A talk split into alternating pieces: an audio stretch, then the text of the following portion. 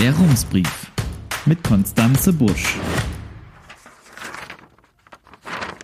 Münster, 29. Januar 2021. Guten Tag. Wer in Münster unterwegs ist, ist offenbar ganz zufrieden mit der Verkehrssituation. Beim ADAC-Monitor Mobil in der Stadt belegt Münster den ersten Platz. EinwohnerInnen, Gäste und PendlerInnen in 29 deutschen Städten wurden für die Studie befragt, wie angenehm sie das Auto, Bus oder Radfahren und das zu Fuß gehen dort finden. Münster schafft insgesamt 35 von 100 Pluspunkten. Am zufriedensten sind hier die FußgängerInnen mit 51 Prozent, bei den RadfahrerInnen sind es mit 41 Prozent etwas weniger. Beim ÖPNV schafft Münster mit 38 Prozent nur den sechsten Platz beim Auto dann wieder Platz 1. Allerdings liegt das wohl daran, dass man anderswo noch unzufriedener ist. Für diese Bestplatzierung haben nämlich 11 Prozent Zufriedenheit gereicht. Die politische Diskussion um die autofreie Innenstadt geht derweil weiter. Ann-Marleen Holt und Paul Oppermann haben für sie Städte recherchiert, die autofreie oder autoarme Konzepte ausprobiert haben oder noch ausprobieren wollen. Wir starten in Deutschland. Die erste Großstadt in Deutschland, die weitgehend autofrei werden wollte, ist Lübeck. Bisher hat es aber nicht richtig geklappt. In den 1980er Jahren entstand die Idee, wurde aber gleich wieder auf Eis gelegt, weil die Geschäftsleute verärgert reagierten. 1990 beschloss die Bürgerschaft, also der Stadtrat von Lübeck, dass die Altstadt jeden Tag von 10 bis 18 Uhr autofrei sein solle. Tatsächlich galt das aber erstmal nur für die Wochenenden. Um auch alle anderen Wochentage autofrei zu machen, müssten erst der ÖPNV ausgebaut und Park-and-Ride-Angebote geschaffen werden. Die Stadt investierte 80 Millionen D-Mark in zwei neue Buslinien und 5500 Parkplätze, die rund 700 Meter von der Innenstadt entfernt gebaut wurden. 1996 wurde dann die tägliche autofreie Altstadt eingeläutet. 1998 wurde daraus aber schon wieder Lübeck ist offen für Autos. Der Grund hohe Umsatzverluste der Geschäftsleute. Inzwischen hat die Stadt einen neuen Versuch gestartet, die Altstadt für zu Fußgehende freundlicher zu gestalten und den Autoverkehr zu reduzieren. Das Stadtzentrum von Stuttgart innerhalb des Cityrings soll deutlich vor 2030 autofrei werden, hat der grüne Oberbürgermeister Fritz Kuhn als Ziel ausgegeben. Autofrei heißt aber nicht ganz autofrei. Man soll noch ins Zentrum fahren dürfen, muss aber dort direkt ein Parkhaus ansteuern. Parkflächen auf der Straße sollen Stück für Stück verschwinden und Platz machen für Fußgängerinnen. In Freiburg wurde das ehemalige Kasernengelände Vauban zu einem fast autofreien Stadtviertel umgestaltet. Eine Straßenbahnlinie führt an der Hauptstraße entlang durch das Quartier. Rechts und links der Bahnlinie gibt es vier bis fünf Meter breite Gehwege und eine schmale Fahrbahn für die wenigen Autos. Die Seitenstraßen sind verkehrsberuhigt. Am Straßenrand gibt es nur wenige Parkplätze, die für BesucherInnen und Carsharing-Wagen gedacht sind. Wer ein eigenes Auto hat, muss einen Parkplatz in einer der beiden Quartiersgaragen kaufen. Von vielen Wohnhäusern aus ist der Weg zu diesen Parkplätzen weiter als zur nächsten Straßenbahnhaltestelle. Das und die Carsharing-Angebote machen es recht unattraktiv, ein eigenes Auto zu nutzen. Das Vauban-Viertel ist bei AnwohnerInnen und BesucherInnen beliebt. Bei der Planung des Gut-Leut-Matten-Quartiers in Freiburg-Haslach diente Vauban den KommunalpolitikerInnen und PlanerInnen allerdings nicht als Vorbild. Etliche AnwohnerInnen wollten nicht auf Stellplätze für die eigenen Autos im Quartier verzichten und setzten sich durch. Wer im verkehrsberuhigten und autoarmen Quartier Benjamin Franklin in Mannheim lebt, kann ein Paket abgasfreier Fortbewegung buchen. Für 39 Euro pro Monat können die MieterInnen unter anderem das autonom fahrende Elektroshuttle im Viertel nutzen, 16 Stunden pro Monat mit einem Elektroauto fahren und 12 Stunden pro Jahr mit einem Elektrolastenrad einkaufen oder Dinge transportieren.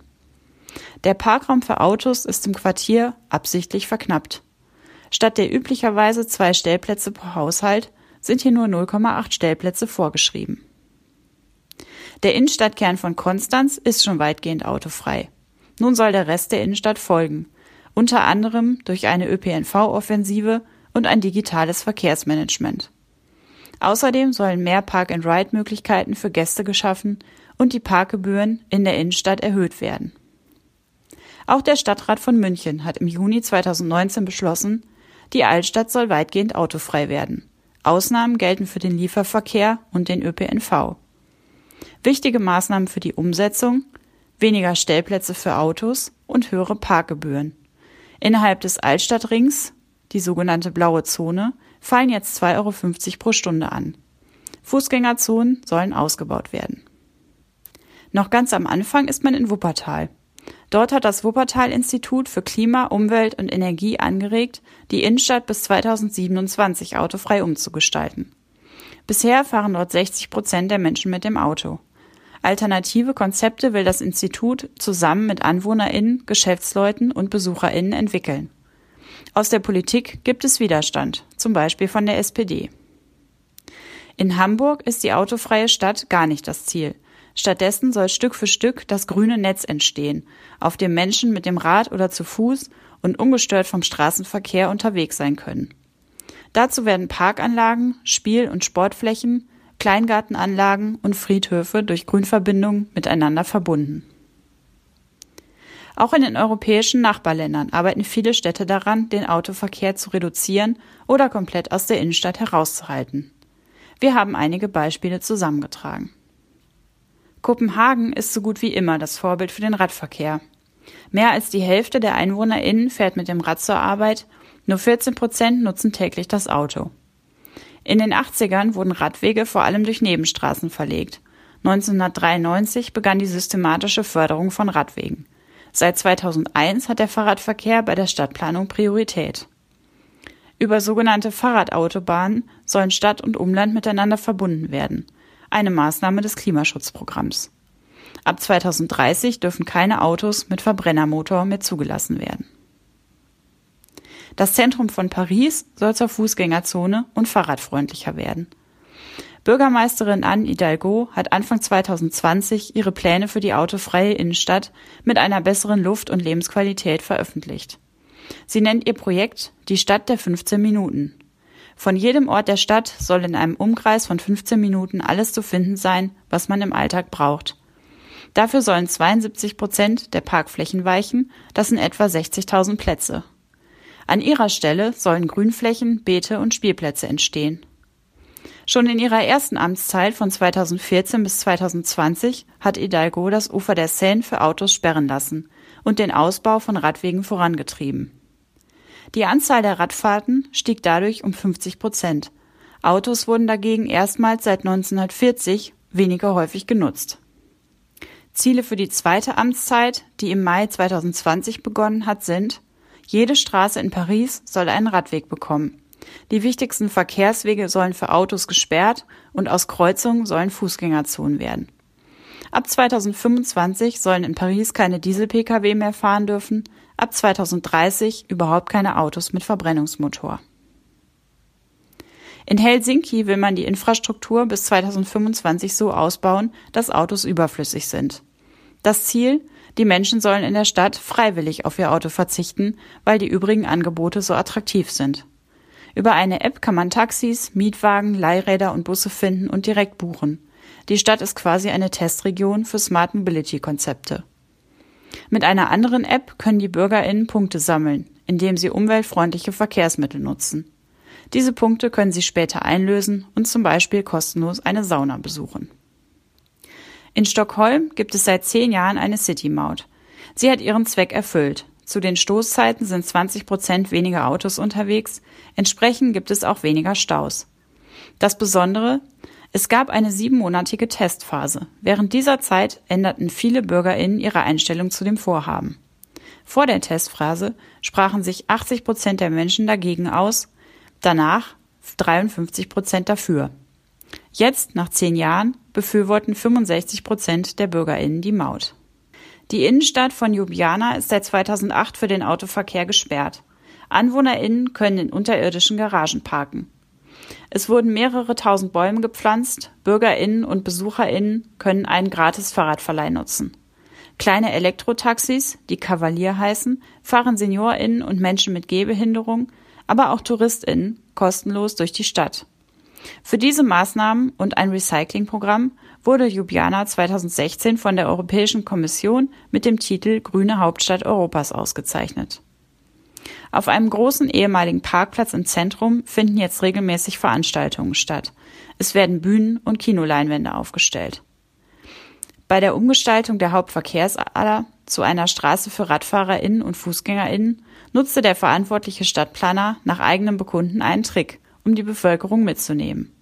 Wegen einer Baustelle wurde der Verkehr schon zwei Jahre vorher umgeleitet. Als die Straße dann autofrei wurde, hatten sich alle schon längst daran gewöhnt. Zum Abschluss stellen wir Ihnen noch zwei Beispiele dafür vor, wie Verbote und Anreize außerhalb Europas eingesetzt werden. In der brasilianischen Stadt Curitiba fahren seit den 1970er Jahren ein Drittel weniger Autos als zuvor. Und das, obwohl sich die Einwohnerinnenzahl im selben Zeitraum auf 3,6 Millionen Menschen verzehnfacht hat. Minibusse fahren im Minutentakt auf eigenen Fahrspuren durch die Stadt. Dazu kommen fünf große Schnelllinien. 80 Prozent der BürgerInnen nutzen den ÖPNV. Das liegt auch daran, dass neue Wohnungen vor allem entlang der Buslinien gebaut wurden. Der Premierminister von Singapur gab 2018 als Ziel aus, die Menschen sollen gar kein Bedürfnis mehr haben, mit dem Auto zu fahren. Schon 2017 wurden 13 Milliarden Euro in den öffentlichen Nahverkehr investiert, damit möglichst niemand länger als zehn Minuten zur nächsten Haltestelle laufen muss. 2018 verhängte die Regierung dann eine Obergrenze für Autos.